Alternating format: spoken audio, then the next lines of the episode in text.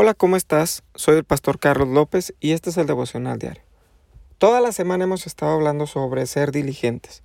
Y una persona diligente es una persona que pone mucho interés, esmero, rapidez y eficacia en la realización de un trabajo o en el cumplimiento de una obligación o encargo. ¿Sabes? Es bien importante que seamos diligentes. Creo que si ya llegaste hasta hoy viernes y estás escuchando los devocionales y has escuchado los cuatro devocionales anteriores que hablamos sobre diligencia, Creo que eres una persona diligente o al menos eres una persona que está tratando de ser diligente. Y sabes, eso es muy bueno. Eso es muy bueno porque al final vamos a recibir la recompensa de parte de Dios. Pero ¿por qué muchas veces dejamos de ser diligentes? ¿Por qué muchas veces simplemente decimos ya no va?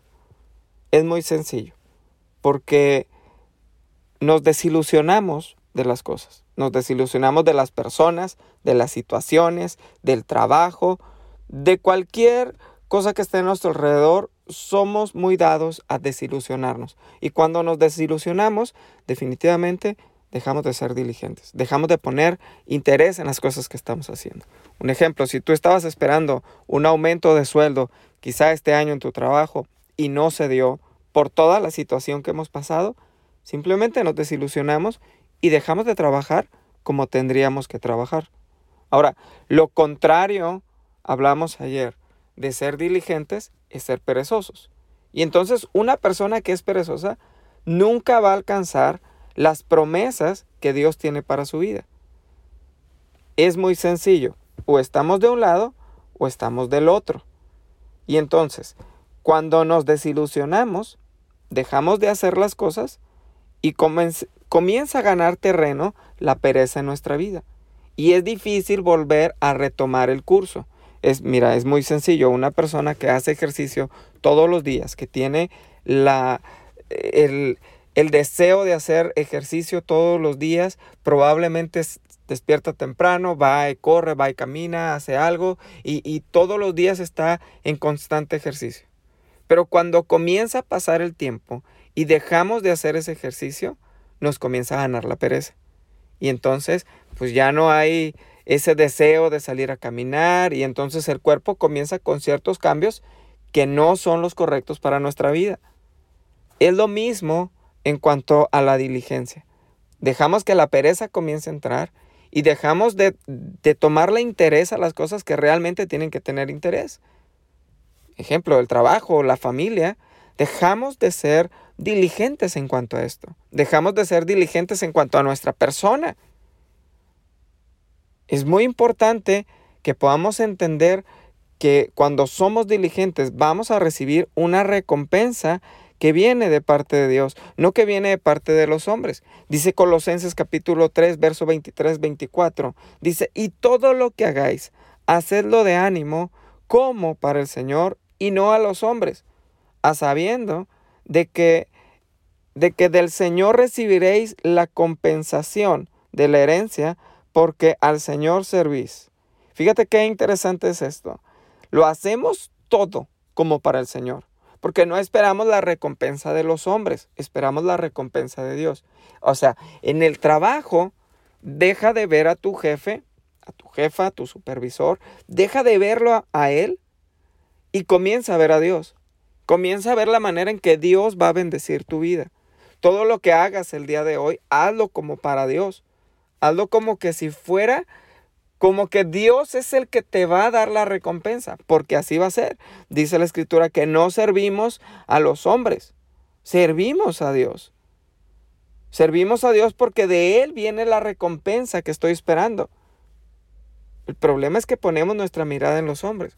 Por eso la desilusión. Por eso nos desilusionamos fácilmente y dejamos de ser diligentes. Dejamos de ponerle esmero a las cosas. Y entonces la Biblia nos habla y nos dice, hey, hagan todo con diligencia. Hagan todo con diligencia. Mira, mira lo que dice Eclesiastés 9:10. Todo lo que viniere a la mano, todo lo que te viniere a la mano para hacer, hazlo según tus fuerzas. Porque en el sepulcro, a donde tú vas, no hay, no hay obra, ni industria, ni ciencia, ni sabiduría. Fíjate qué interesante. El, la recompensa que estás esperando la vas a recibir aquí. Porque al final de cuentas, en algún momento todos nos vamos a ir. Pero ¿cómo te van a recordar? ¿Cómo te va a recordar la gente? Es verdad que en los funerales todo mundo es una buena persona. Todo mundo es el ejemplo de padre, el ejemplo de trabajador. Pero la realidad es que muchos en su vida no lo fueron. No lo fueron.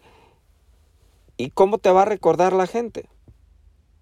¿Cómo te van a recordar las personas que están a tu alrededor? Segunda de Timoteo 2.15, procura con diligencia presentarte a Dios aprobado.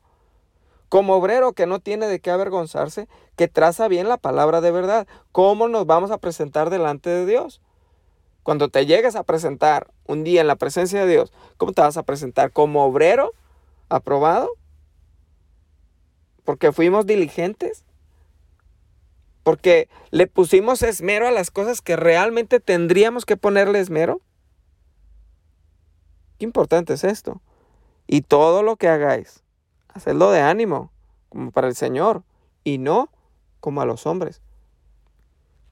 Deja de desilusionarte porque una persona te falló, porque un jefe no, no te ascendió, porque no conseguiste el empleo que estabas esperando.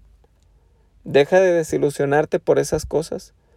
Deja de desilusionarte porque al final de cuentas la recompensa viene de parte de Dios, no viene de parte de los hombres.